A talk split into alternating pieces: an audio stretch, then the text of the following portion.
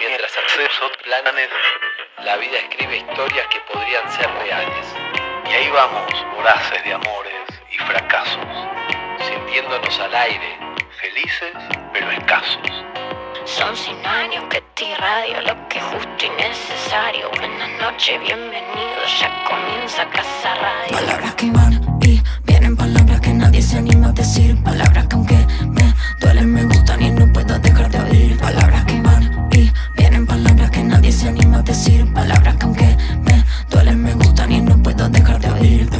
Eh. Digo lo que nadie se anima y convierto tu miedo en euforia. Agarro la mugre del mundo, la escribo y la vuelvo a memoria. Yeah. Todo tiene su belleza, papi, no sé qué hacer. Me va a explotar la cabeza. Veo un montón de secuencias y siento que quiero ordenarlas. Ya no tengo cura, me busco la vida contando aventuras. A ver si con eso calmo tu locura. Palabras que van y vienen palabras que nadie se anima a decir. Palabras que aunque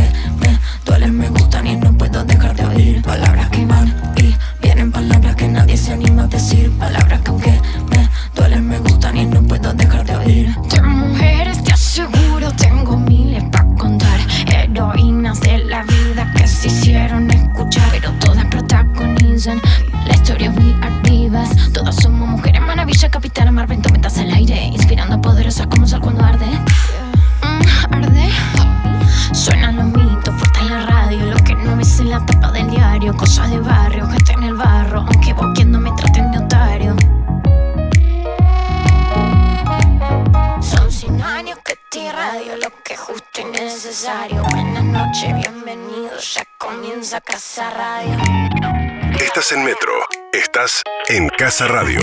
Andy Kuznetsov, Hernán Casiari y gran elenco. Palabras que van y vienen palabras que nadie se anima a decir. Palabras que aunque me duelen me gustan y no puedo dejar de oír. Palabras que van y vienen palabras que nadie se anima a decir. Palabras que aunque me duelen me gustan y no puedo dejar de oír. Casa Radio. Buenas noches. Bienvenidos. Bueno, ¿cómo andan? Muy buenas noches, bienvenidos al anteúltimo programa de Casa Radio. Acá estamos con todo para presentarles los mejores textos, las mejores situaciones que hemos vivido, contentos con este ciclo impresionante. Buenas noches, Hernán Casiari. Señor Kuznetsov, hoy sí podemos decir que es el penúltimo, porque estuvimos así como coqueteando con diferentes posibilidades. Es el penúltimo.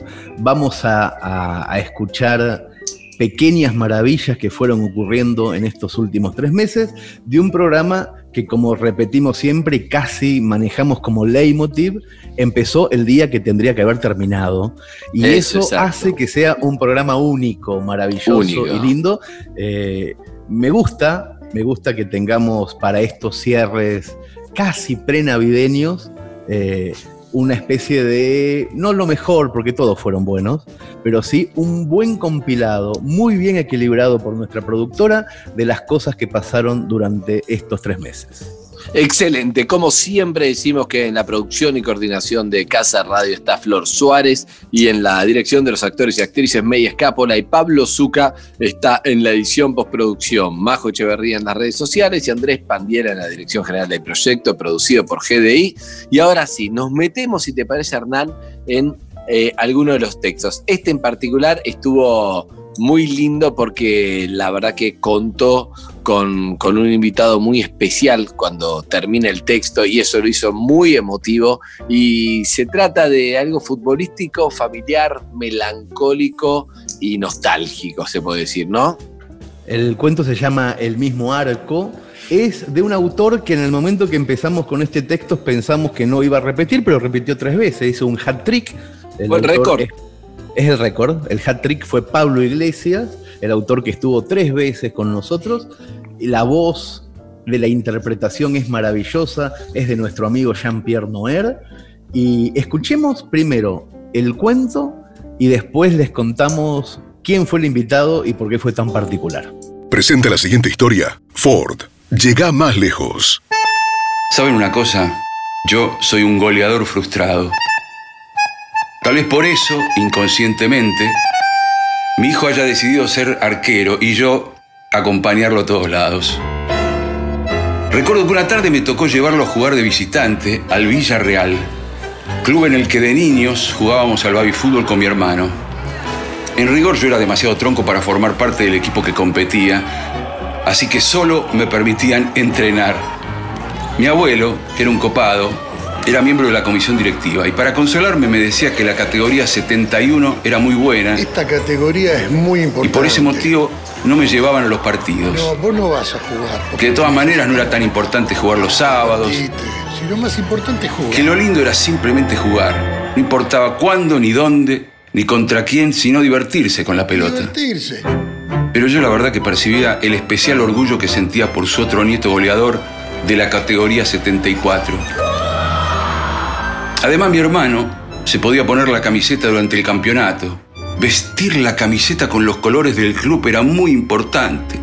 Y yo a lo sumo me ponían una pecherita para el equipo de los suplentes cada tanto. Pero en fin, fuera del casillero fútbol, mi abuelo solía pasar mucho tiempo conmigo. No le importaba que no fuese un gran deportista, como ellos, porque compartíamos otra pasión, la de contar historias. Él era un gran relator de épicas. Y yo, en ese entonces, era su mejor público. A veces, solo a veces, solía usarme como coartada para escaparse de mi abuela. Fumarse unos puchos, ir a jugar a las cartas, o simplemente para escapar de mi abuela. Me voy a caminar con mi nieto, avisaba. Y me atenazaba el cuello con su mano y se largaba a caminar chueco y compadrito. En algunas ocasiones íbamos a las hamacas de la plaza y allí rememoraba las gestas deportivas de su juventud. Cuando yo era chico. Recuerdo que varias veces me contó que en una competencia de atletismo le gané a un japonés. le había ganado una carrera a un japonés que había sido campeón mundial El juvenil mejor corredor del mundo. y que fue una carrera tremenda, bravísima, y que el tipo al terminar le dijo, felicito, felicito, muy buena calela. a mí me daba mucha risa escucharlo imitar al Ponja y por eso siempre le pedía que me la repitiera, a pesar de que obviamente no se la creía. A veces podía ponerse algo fantasioso, ganarle una carrera a un campeón mundial por más juvenil que haya sido. Ah, jamás le confesé que esa no me la tragaba. Hasta que una vez, poco después de su muerte, mi abuela me pidió que revisara sus cajones Mira. y que si encontraba algo de él que me quisiera llevar, Está lleno de cosas de tu abuela. que me lo quedara porque iba a tirar todo. Elegí lo que quieras y quédatelo para vos. Increíblemente, dentro del tercer cajón del modular, debajo de su carnet del club, me encontré con un recorte amarillento de un diario prolijamente doblado en dos y al abrirlo, leí el relato exacto, tal cual lo había contado tantas veces, de cómo le había ganado al japonés. Obviamente me lo llevé junto con el carnet que todavía hoy conservo. Otra vez, una de las tantas que volvíamos de la plaza, interrumpió repentinamente aquella otra anécdota de cómo se había arruinado la espalda haciendo anillas para un circo.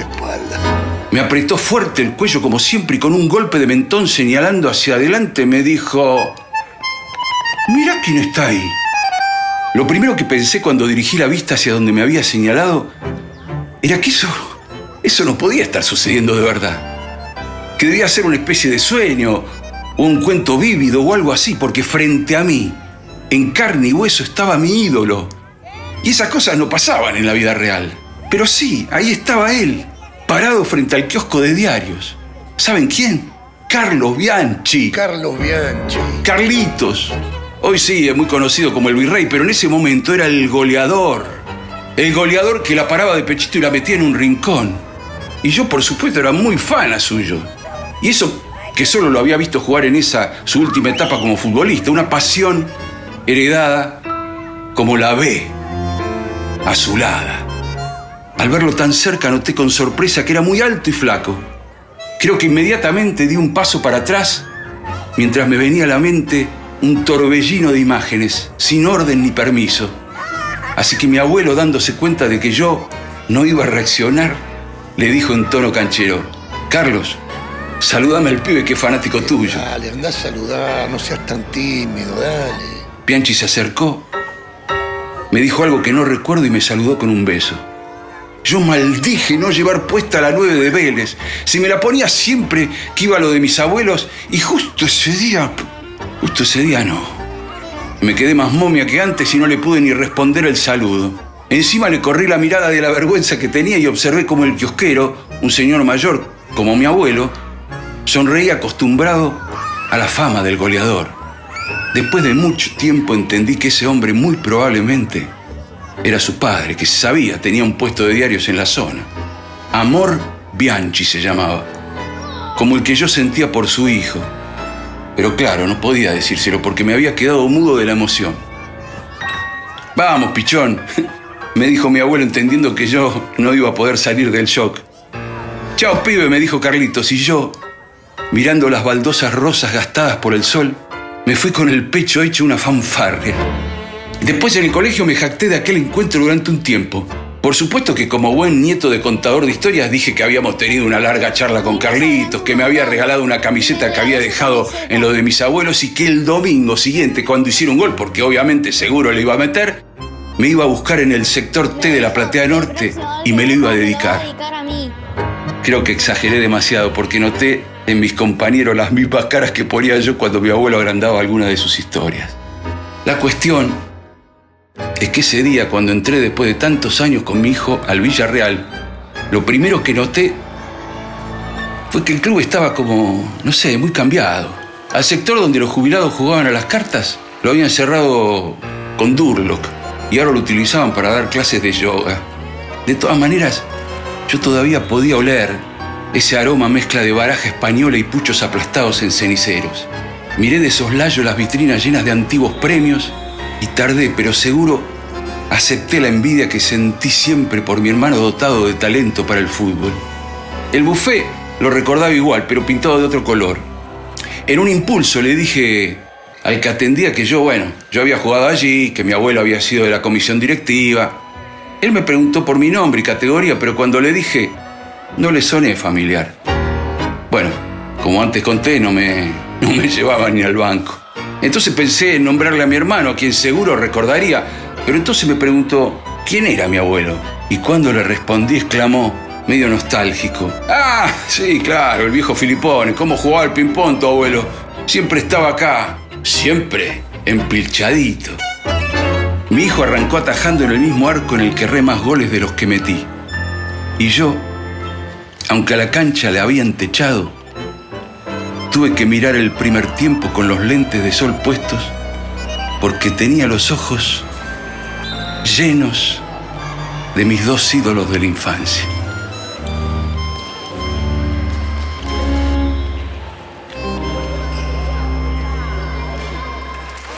Presentó esta historia Ford. Llega más lejos. Existen historias que dejan una marca para siempre. Casa Radio en Metro. Bueno, el cuento fue, el cuento es hermoso, pero la verdad es que faltaba algo más. La gran sorpresa, él dijo, deslizó en, en algún momento, dijo, si algún día me lo encuentro a Bianchi, le voy a contar esta historia y bla, bla, bla, pero sabemos que Bianchi es muy difícil, pero nuestra producción lo ha logrado y esto pasaba. Que parece, parece que vamos a hablar de algo de fútbol, pero para mí no tiene nada que ver con el fútbol. No sé si coincidís. Coincido completamente, completamente. El fútbol, pero no como fútbol, sino como lazos con la familia. Preste mucha atención de quién es esta historia. Es una historia de, de Pablo Iglesias, un, un escritor que me parece que es escritor gracias a su abuelo. Y su abuelo es un gran protagonista de esta historia.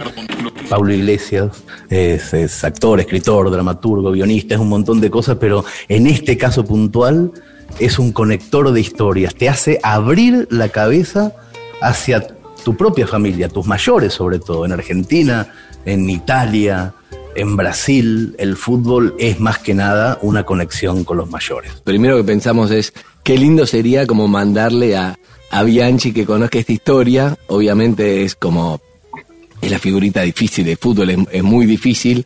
Pero te pregunto si alguna vez te lo cruzaste y se la contaste o, o qué, más allá de esa vez que eras muy chico, ¿no? No, no, no, no, no, no pude y por supuesto ya están todo- todos mis amigos o gente conocida alrededor están manejando a ver cómo se lo pueden hacer llegar. Por tu abuelo necesitamos que le llegue esta historia de alguna manera.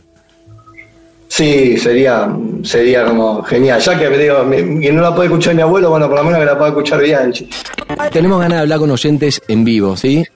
Así que para compartir con vos, porque mucha gente se siente identificada con sus abuelos, con su familia. Entonces está bueno que, que lo saludes vos, que sos el autor y protagonista de la historia. ¿Te parece?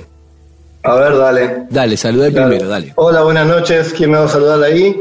¿Qué tal? ¿Cómo estás, Pablo? Te felicito verdaderamente. No, me están matando. Ya, ah, cuando escuché hola, ya, ya, ya sé que es Carlos Bianchi que me está hablando, no lo puedo creer. Citando, citando tu propio cuento, voy a decir, eh, Carlos, saludalo al pibe que es fanático tuyo. Buenas noches, Carlos. ¿Qué tal? ¿Cómo están ustedes? Eh, bueno, la verdad que cuando me hicieron escuchar, tengo que ser sincero, cuando me hicieron escuchar por primera vez el verso, eh, él se puso a llorar cuando lo escribió, dice. Pero nosotros al escucharlo también tuvimos el mismo sentimiento.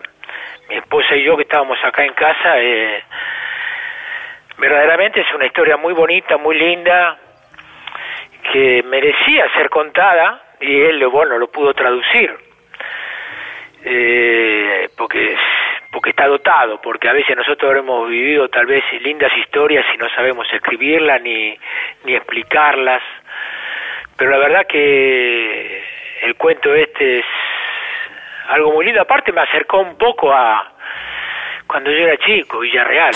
¿Qué pensaría tu abuelo de esta charla que no pudiste tener cuando eras chico y la estás teniendo ahora, no? Sí, sí, me, me- me resulta hiper emotivo. Por ahí hay como una, una especie de reflejo que tengo de tratar de no, no imaginarme ese escenario porque me, me emociona demasiado. Digo, como termina el cuento, mis dos ídolos de la infancia. Entonces me parece que, honestamente, más allá de lo que la emoción que yo siento por, por tener- estar charlando por primera vez con un verdadero ídolo, con un verdadero ídolo, eh, siento que le estoy haciendo un homenaje a mi abuelo y sé que él estaría, estaría mucho más feliz que yo de escucharme en este momento. Te felicito otra vez más porque la verdad es, lograste transmitir lo que vos sentías para hacernos emocionar a nosotros. Le agradezco mucho, Carlos, y sinceramente, si haberme dedicado a escribir sirvió para este momento, valió la pena. Casa Radio. Hasta la medianoche. En Metro. Hay algo en la emoción de Pablo Iglesias, eh, algo que a mí me conmovió muchísimo en su momento, que fue maravilloso, y que con el transcurso de los días y de las semanas descubrimos que para el autor fue importantísimo y lo sigue siendo, porque sigue siendo para él un momento tremendamente inolvidable y también para nosotros, porque Bianchi no es fácil, no es sencillo de conseguir y habla muy bien de él que se haya prestado justamente para algo que no tiene nada que ver con el fútbol ni con la actualidad, sino para homenajear de alguna manera incluso a, sus fanáticos y a su padre también, me imagino. Gracias, eh, Carlos Bianchi, gracias, Pablo Iglesias. Cerramos este gran momento, primer momento de recuerdo de Casa Radio, con un tema de los, gracias Jean-Pierre Noer, con un tema de los Rolling Stones, que no es casualidad, el tema es You can't always get what you want. No siempre conseguís lo que querés, pero ¿sabes qué? Cada tanto lo haces. Escucha otras historias en Casa Radio.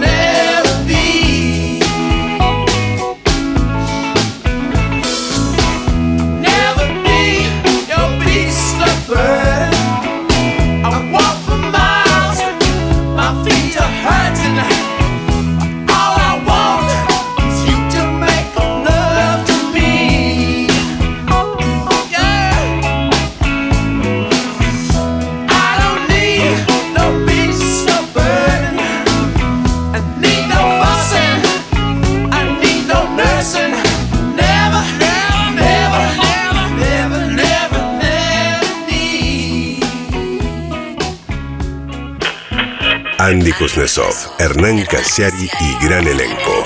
Casa Radio. Hasta la medianoche, solo por metro.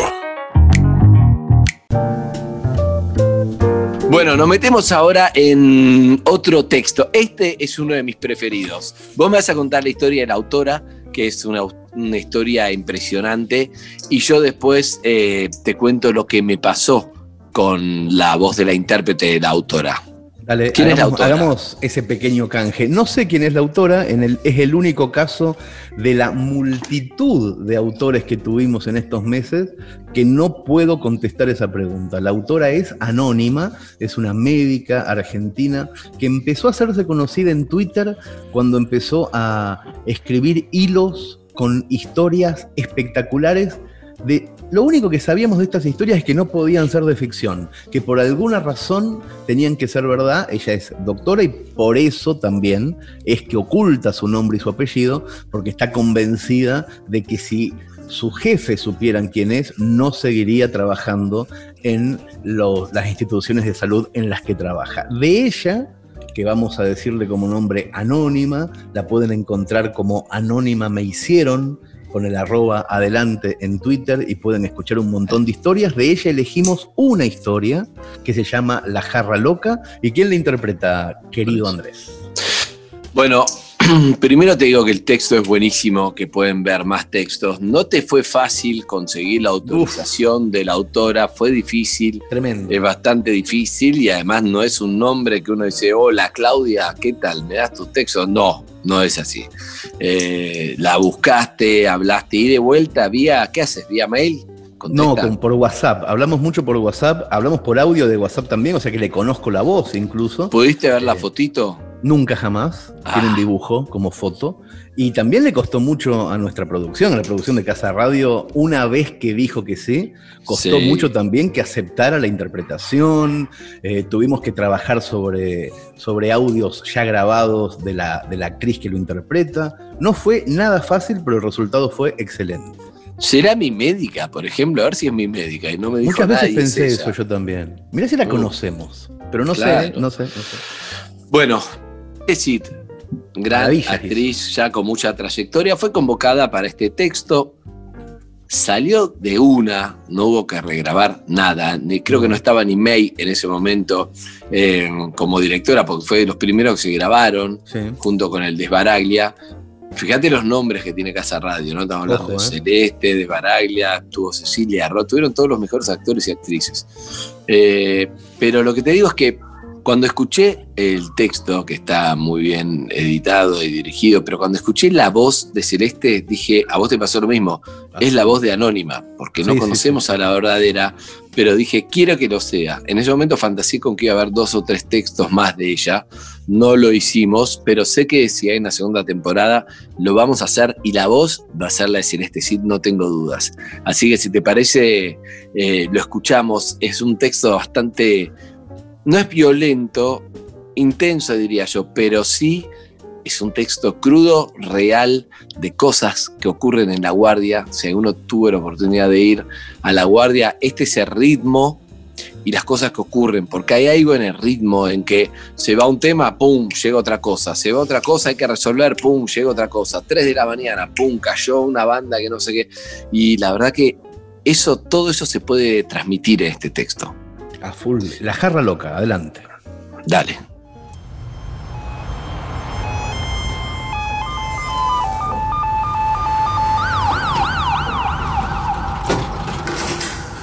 Sábado de madrugada. La ambulancia trae a una chica y el médico me la presenta como alcoholizada. Está completamente alcoholizado. Está inconsciente y apenas mueve unos centímetros las manos cuando le provoco dolor. Viene empapada en transpiración, en vómito, en orina, tiene la pollera manchada con materia fecal que parece ser suya. Hay también algo de sangre, aunque no le encuentro cortes. Le pongo el saturómetro. No lee. Está helada. Ahí le pido al de la ambulancia que se la presente emergento, se la lleva, vuelve a los pocos minutos y me dice que el emergentólogo está reanimando un paro y me pide que por favor la vaya viendo yo. Yo. Pienso que de emergentología sé bastante poco, que es joven, que en cualquier momento va a haber que intubarla, y hace años que no lo hago. Que si hago algo mal y se muere me mato, que no quiero que se muera, que ahora tampoco me quiero matar, que las cosas no tendrían que ser así. La veo y asusta. Me asusta.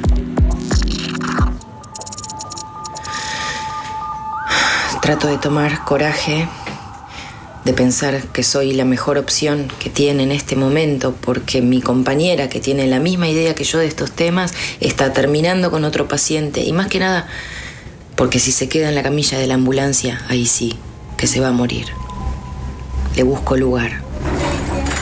No hay. Despierto a un borracho que vino a dormir y le pido que me deje la camilla. Responde que mañana. Lo sacudo y le digo que ahora. Ubicamos ahí a la chica y pienso que peor consultorio no le pude conseguir. Huele a pis, a alcohol, a cigarrillo, a mugre y seguro en breve va a oler a caca por la que tiene en la pollera. Sus compañeros de consultorio están casi tan pasados de alcohol como ella. Le subo las barandas como si se fuera a caer. Los de la ambulancia se van, llamo a mi compañera para que me dé una mano, le tomamos la presión, la tiene por el tercer subsuelo, el pulso solo se le siente en el cuello y es muy débil. Sus pulmones rugen. Busco algún enfermero para ponerle ya mismo una vía. Están todos con el paro. Por suerte tiene buenas venas, así que se la logramos poner nosotras. El suero va a chorro. Le hago un hemogluco. Tiene la glucosa en sangre paupérrima, casi como su presión. Le paso glucosados hipertónicos sin asco, azúcar por vena, digamos. Pruebo de vuelta la respuesta al dolor, me trata de sacar la mano, respiro. Respiro. Busco de dónde viene la sangre. No es suya. La envolvemos en camisolines para calentarla que consigamos alguna manta. No hay por ningún lado, ni siquiera sábanas. Calentamos unos sueros debajo de la canilla de agua caliente y se los ponemos a los costados del cuerpo. Le pasamos el combo revive muertos y al terminarlo se pone en posición fetal. Le ponemos una máscara de oxígeno, un corticoide para que respire mejor y chocamos los cinco. Hacemos pasar a sus dos amigas. La más alta tiene un corte en la mano, manchado con vómito, roña y sangre. Y les preguntamos qué consumió. No, no sabemos. Dicen que una jarra loca. Insisto con qué contenía. Alegan no saber que la preparó un amigo. Les explico que esto no es un juego, que eso es un peligro, que su amiga se podría haber muerto, que no digo que no tomen alcohol, pero que así no. Estoy por preguntar si consumieron drogas también, cuando la más baja interrumpe con que está mareada. Entonces la acostamos en las sillas del pasillo y le levantamos las piernas. Se recupera bastante rápido y nos quiere abrazar.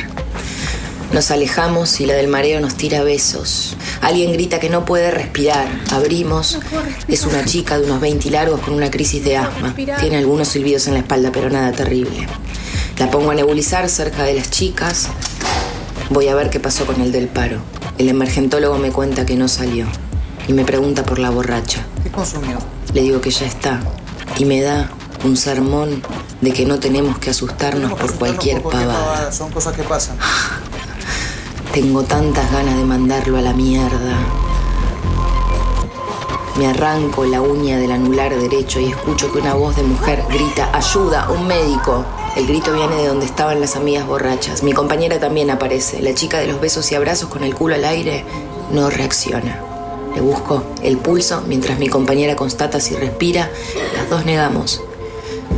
La bajamos al piso como podemos y empiezo a hacerle RCP ahí, mientras ella corre a buscar al emergentólogo. Se va y vuelve a los pocos segundos con una camilla que ni sé de dónde sacó. La subimos entre todos y corremos al shock room. ¿Qué consumió? Pregunta el emergentólogo. lo que consumió. Una jarra loca, contesto. Ok, necesito saber qué es lo que tenía esa jarra exactamente, dice. Y sé que está pidiendo que vaya a averiguar.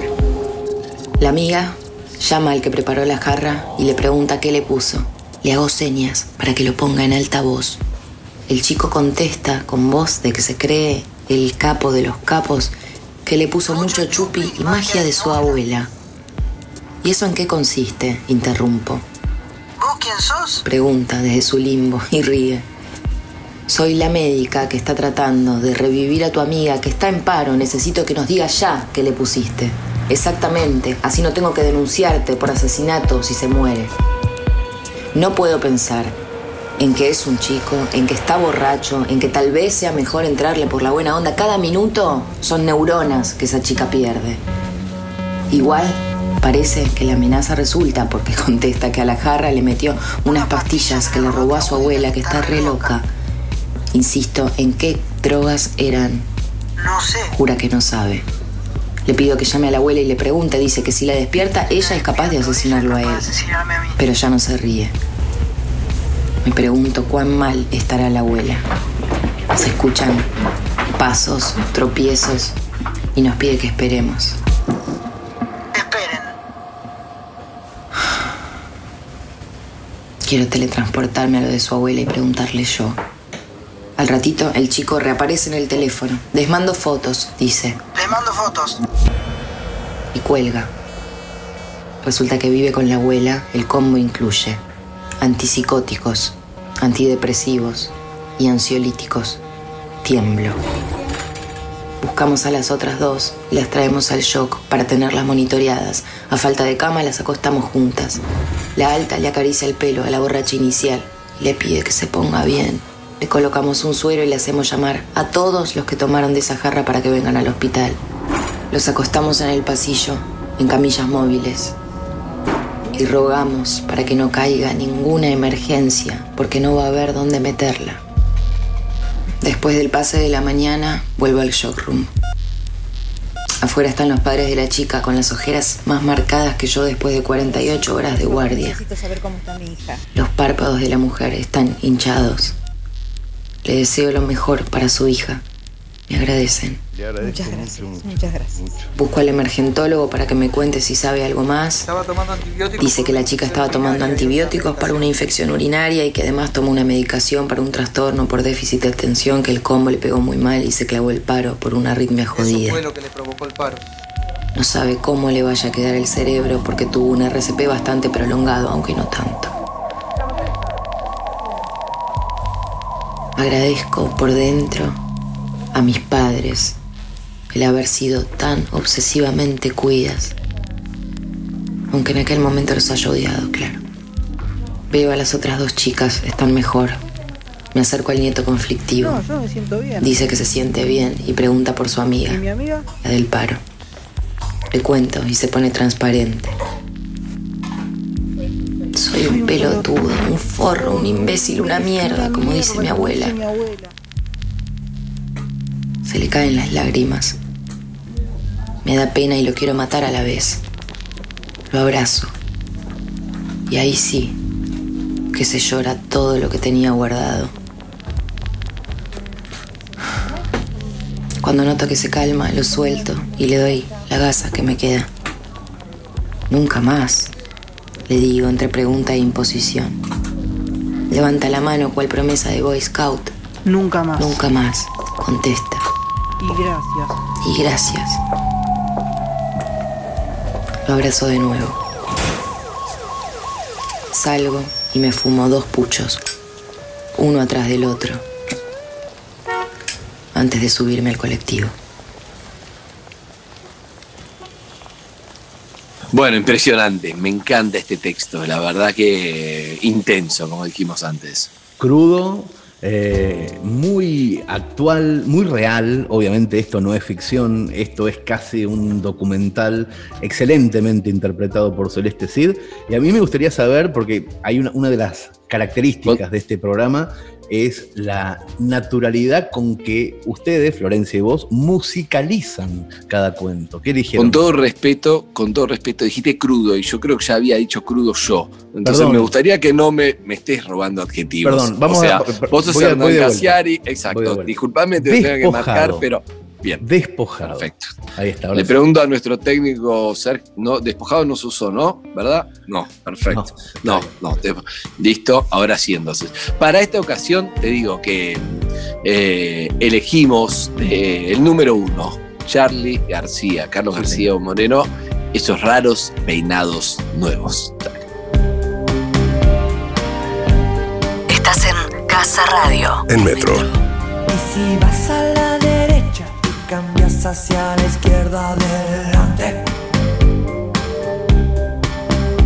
Es mejor que estarse quieto, es mejor que ser un vigilante. Si me gustan las canciones de amor y me gustan esos raros peinados nuevos, ya no quiero criticar, solo quiero ser un enfermero.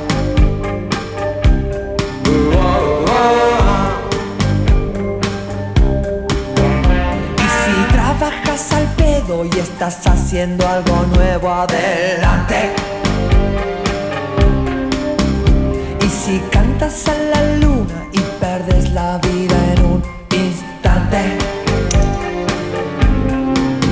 Si luchaste por un mundo mejor y te gustan esos raros peinados nuevos, no quiero ver al doctor, solo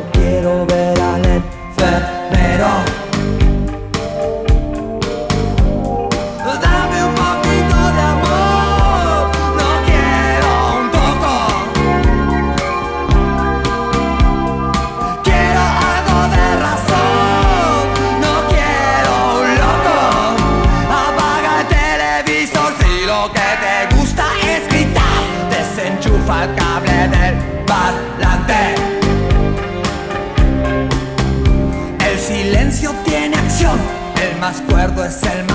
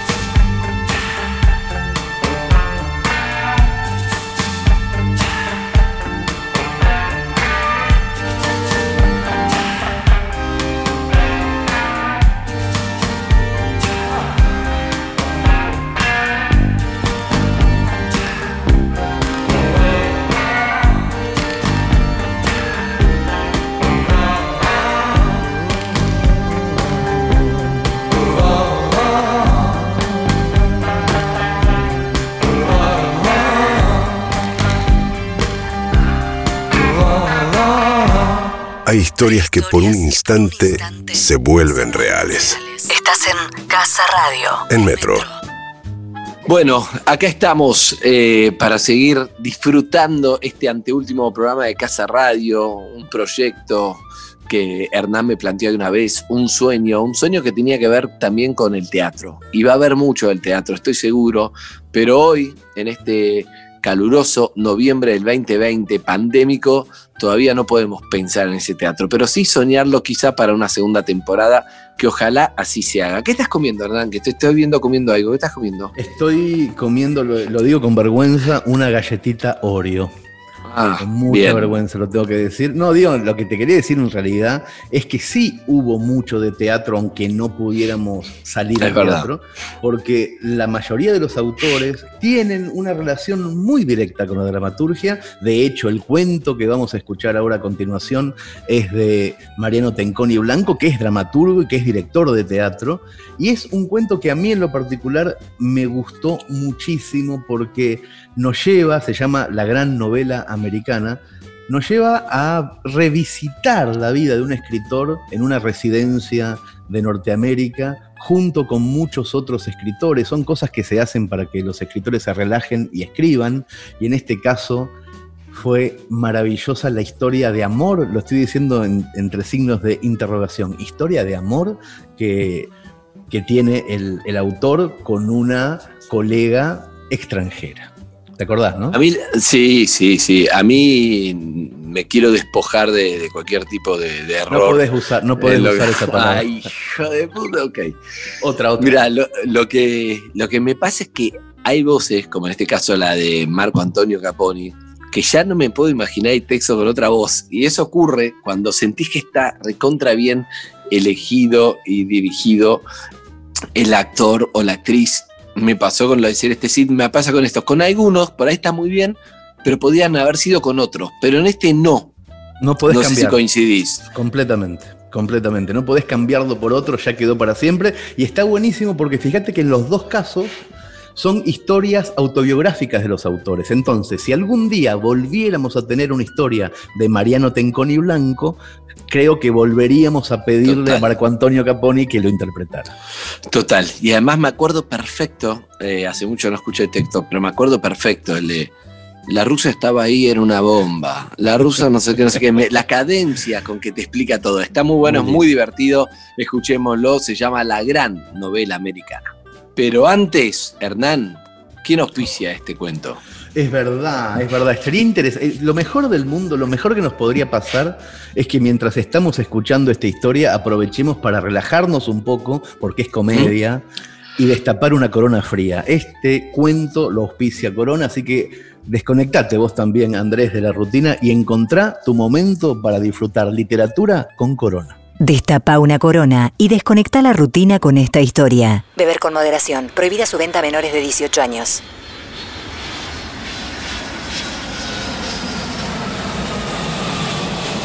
Día 1. Hoy es 20 de agosto de 1987. Llegada a Iowa City a la una del mediodía.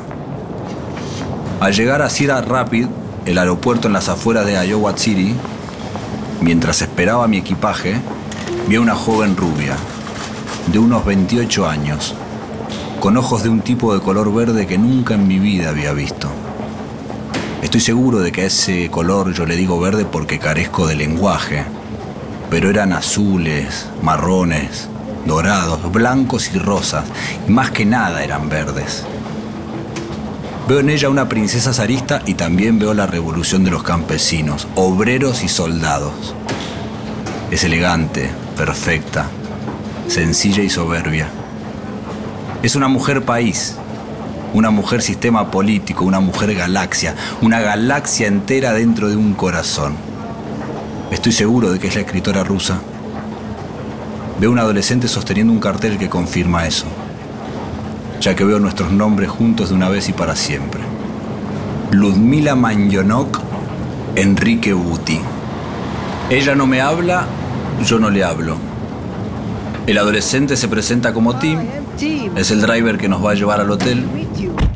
En el auto Tim no habla, la rusa no habla, yo no hablo. Llegamos, dejo mis maletas, salgo a caminar, pregunto por un bar y me mandan a uno que se llama George, en donde estoy sentado ahora empezando a escribir este diario y listo para beber mi primera cerveza norteamericana. Día 3. Presentaciones formales. Somos 30 escritores de 27 países. El escritor mexicano me parece un soberbio, la escritora chinita tímida, hay unos países que no registré, la escritora nigeriana es solemne, el escritor venezolano se hace el galán latino, pero la rusa, la rusa no es una mujer, la rusa es un milagro. Se llama Lyudmila, con esa I en medio, Lyudmila. Día 6. Me voy haciendo amigo del venezolano y del mexicano, como si fuera un destino o una obligación fundada en el idioma. Almorzamos juntos unas cheeseburgers en McDonald's. Yo no dejo de marcarles distancia. Entre ellos ya son íntimos y andan hablando de García Márquez y tocándose los pitos. Mira, ¿y tú qué prefieres, chamo? Hoy Henry me dijo, ¿Borges o Cortázar? Cortázar o Borges, chamo. Y yo le dije, no me tomes el pelo, che. Cortázar es un escritor para niños. Para ser sincero, todavía no escribo. Estoy esperando un relámpago de lucidez. Día 7. Vamos a una recepción en la casa de alguien. Hay música, bebidas para servirse y pizza de la marca Domino's Pizza. Yo busco cualquier pretexto para poder hablar con la poeta rusa. Su cuerpo es Navidad, pero sus ojos son todavía más hermosos. Entonces, de pronto, la veo poniendo un cassette. Le pregunto qué banda es y me dice que no. Le pregunto si puedo bailar con ella y me dice sure. Aunque la música es para bailar sueltos. Es una banda medio pop, medio punk. Yo bailo al lado de ella haciéndome el divo, como la mezcla entre un oso polar y siberiano y una sirena del Río de la Plata. Hablo con ella de Trotsky, de Mayakovsky, del género de la gauchesca, de Borges, de Joyce, de Svietayeva, de Eva, más de Trotsky, de Eisenstein, Einstein y Duchamp. Varias veces le digo Ludmila y ella me corrige. Lyudmila. Mila. Ludmila. Lyudmila. Liudmila. Ludmila, tu nombre es mi única palabra y no la sé decir. Día 12. Hoy pasó algo increíble. Bajé al lobby del hotel a ver si encontraba algún escritor para pedirle un cigarro. Los chinos son muy de fumar, así que esperaba que el filipino o el coreano anduvieran por ahí. Pero después me acordé que se duermen a las 6 de la tarde como las gallinas. Entonces bajo al lobby y afuera veo una multitud. Salgo a ver qué pasa y le pregunto a un gringo. El tipo me dice que alguien se quiso suicidar en el río y una persona se tiró a rescatarla. En la oscuridad de la noche y de ese río feo, apenas si se veía un pequeño brillo que se nos acercaba. De pronto, esa manchita plateada que eran el fallido suicida y el ocasional salvador se nos acercan. Pienso, se suicidó la escritora sudafricana. Estaba seguro, pero para mi sorpresa, cuando se pone de pie el rescatado, es un gringo colorado, flacucho en sus 20. Trato de reconocer la cara y no lo logro, pero veo que alguien le da una toalla al Salvador y los demás aplauden. De pronto, el Superman de esa noche sonríe y noto que no era Superman, sino la mujer más increíble que yo haya visto en mi vida, Lyudmila. Me acerco y la abrazo, mientras dos lágrimas gruesas cruzan mi cara. Lyudmila me abraza fuerte, me besa la mejilla y me dice al oído, Hear me out. But most of you call death does not exist. I love you, le digo, I love you. Y nos besamos en medio de todos, en medio de los aplausos, en medio del universo. Día 18. No hay una idea actual, pasado o futura, no hay acopio, no hay hipótesis de principio, no hay lógica interna. Cuando sucede, sucede. No es así, pero es así. Yo que vivo sobreactuando la varieté del galán recio y ahora tengo en el corazón una calcomanía que dice emergencia y al lado otra que dice propiedad de la Unión de Repúblicas Socialistas Soviéticas. Hoy me acosté con Ludmila. Su boca de vodka, su cráneo perfecto, bien formado, casi de laboratorio, como una robot mujer, sus tetas revolucionarias como dos volcanes de oro y sus ojos verdes enormes de alien bolchevique. La penetré fuerte, quise ser ininteligible. Lyudmila es mi Dios, el amor de mi vida, mi madre, mi padre, mi patria, el pan de cada día, los reyes magos, mi lucha, el aire que respiro, la razón de mi existencia y yo soy Lyudmila también. El sexo es fluido, acompasado, métrico, uniforme. La rusa está helada pero su piel hierve. Yo busco un signo en esa perfecta mirada estatal y en esa perfecta ortopedia dental y en esa perfecta boca roja y amarilla del comité, de los camaradas, de la pornografía prohibida y de la pornografía permitida. En esas piernas de la biomecánica de Meyerhold, en esa concha que ahora idolatro como una gelatina radioactiva. I love you, Ludmila, le dije. I love you. In Spanish. Me dijo que te amo. Qué fuerte estás. Día 23. Cuatro días teniendo sexo sin parar. La rusa acoge con disposición perfectamente soviética. Todo es perfección física. Todo es deporte. Sin embargo, en el medio de su perfección maquinal me mira y me dice, Te amo. te amo. En perfecto español, como un ventríloco, como un playback, como una irrupción de ternura irresistible o el robot más perfecto jamás creado. Y después de decir te amo, una lágrima dulce, dorada, solo una, atraviesa su cara mientras ella sigue moviéndose encima de mí y me dice, I will come again, my bear.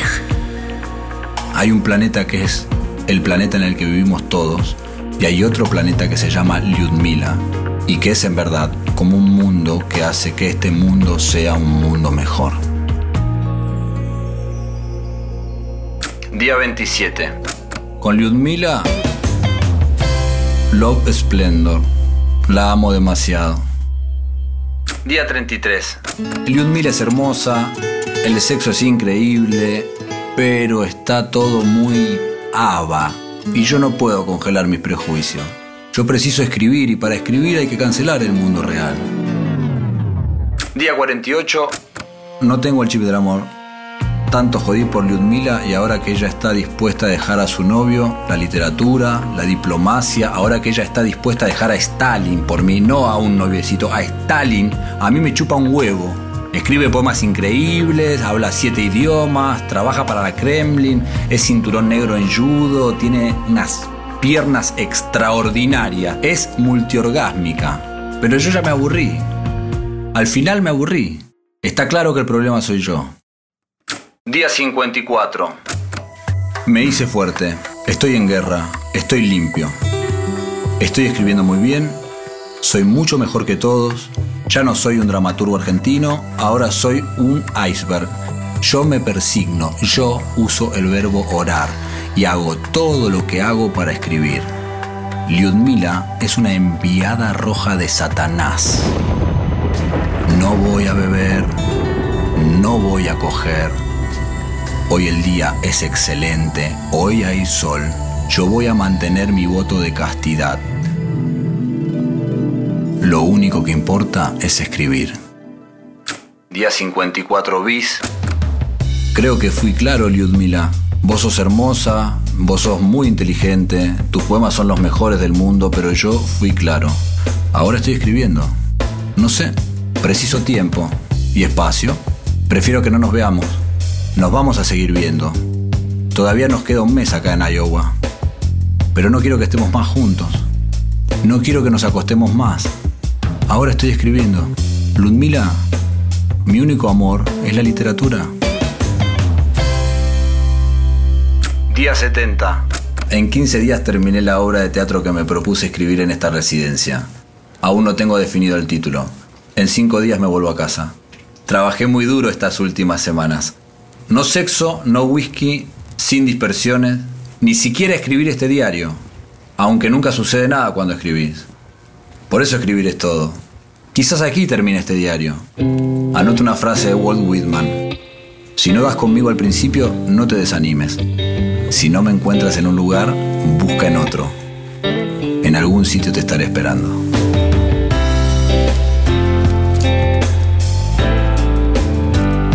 Excelente, amigos. Sos muy bueno, ¿eh? Vendiendo. La verdad te felicito. Eh, bueno, este cuento está buenísimo. Está buenísimo el final. Me encanta la histeria que lo cuenta, etcétera. Algún día me gustaría hablar con, con Mariano Tenconi Blanco y preguntarle ¿Cuánto de, la, de la veracidad. ¿Cuánto Claro, hay? claro. Perdón, eh, que te repetí la frase que la dijiste vos No. primero, es que iba No, hacia no, ahí, pero. todo bien, todo bien. Eh, Ok, Se llama frecuencia. A veces se llama frecuencia, pensamos lo mismo. De hecho, en su biografía, en la de Mar- Mariano Tenconi Blanco, hay un dato que dice que estuvo haciendo una residencia en Iowa, así que algo. O sea que es verdad. haber, claro. O sea que es verdad. Perfecto, me gusta. Seguí encontrando momentos para relajar con Corona. Beber con moderación. Prohibida su venta a menores de 18 años. Eh, te decía, no, creo que te lo conté el día de que contamos el cuento, que me hizo acordar el momento del salvataje. Una vez estaba en México, no me acuerdo si te lo conté ahí o en No. Perros. Yo estaba en México, en una playa eh, de, de esos resorts que hay. Estaba ahí tirado y yo ya estaba muy relajado porque me había este, tomado algo. eh, como estaba en México, posiblemente la, la cerveza que te auspicia. Sí, sí, y, posible. Y estaba leyendo Rebelión en la Granja. Me estoy acordando de Rebelión en la Granja. Hermoso. Lo lindo de esa situación que te voy a trasladar, porque como no se puede ir a ningún lado y este verano vamos a estar todos, cada uno en el balcón, te voy a decir esto. esos hoteles, yo casi siempre, yo fui mucho, mucho a México. Muchas veces fui muchos veranos de, de más chicos, sobre todo a México. En otra etapa de mi vida, como que me iba a desconectar ahí. Iba a Tulum, no había ni electricidad ni nada. Unas cabañas donde nos la pasábamos em, compartiendo momentos, fogones, tirados, eh, nada, sin nada. Pero esto ya este, ya más grande, un resort que nunca voy, pero tiene algo de resort que si bien le falta todo lo que, lo que te puede dar una cabaña, es que, sí señor, ah, disculpe, ¿me puedes traer unos nachos con guacamole si no es mucha molestia? Mande, y de repente estás con la cerveza, nachos guacamole, 10 y 20 de la mañana, ¿me entendés? Así maravilla. el día, a las 3 de la tarde estás en pedo. Y en un momento estaba ahí tirado y veo que se agolpa toda la gente. Y se empieza a golpar, a golpar, a golpar, a golpar, a golpar la gente. Y yo digo, ¿Cerca ¿qué pasó? ¿Cerca del Un chabón, sí, cerca del mar, pero un poco más allá, en la misma Ujú. playa que yo estaba. Y la gente se empieza a golpar, parece que un chabón se estaba ahogando. Me levanto porque si bien estaba bastante bebido y, y con la panza llena, tirado y relajado, me levanto porque el instinto, y mi instinto periodístico me obligaba, por lo menos necesito saber qué pasa en esta playa. Bueno, voy. Un chabón se había ahogado y de repente un chabón de 1,90, flaco, marcado, lo saca en brazos. La gente empieza a aplaudir. Era un héroe, un superhéroe era, te lo juro. Era como Batman, pero en malla. De repente veo y digo, yo este tipo lo conozco, al superhéroe, no al ahogado. No veo. Era un superhéroe. ¿Quién Sale un metro noventa, el pelo rubio, veo tatuajes. Digo, no, es él. La gente empieza a golparse para sacarse fotos con este superhéroe igual que en el cuento. ¿Quién era Hernán? ¿Quién era, Era- por el amor de Dios? Era Martín Palermo, que No, estaba no veraneando ahí, creer.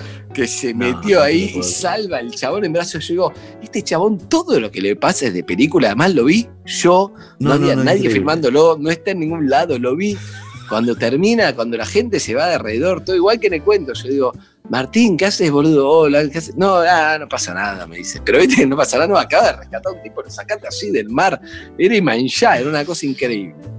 Es increíble la- la- cuando la gente tiene vida de película de verdad. Exacto. Te persigue la película, le, le pasaba también a China Zorrilla, posiblemente le pasaba a Facundo Cabral, vidas de película. Total. todo lo que les pasaba era una anécdota, una anécdota en algún momento, es increíble eso, Bueno, increíble. si vos hablas un poco con Facundo Arana, todo lo que dice parece, todo lo que le pasó parece salir una novela con, de Telefe con Natalia Oreiro, pero en su vida en general. Todo. Fue al Himalaya, se ahoga, casi se muere, va la mujer, lo rescata, tiene un amigo, el amigo no sé qué, el corazón del amigo fue a no sé dónde, él la agarró, se enfermó. O sea, no, no, no, no. No sé, vino a PH y era como, ¿para qué? vi-?" Los demás estaban así, mirándolo como, no, no puedo creer todo lo que es te que pasó. te da vergüenza después hablar después de Exacto. Claro, no, no, no, no.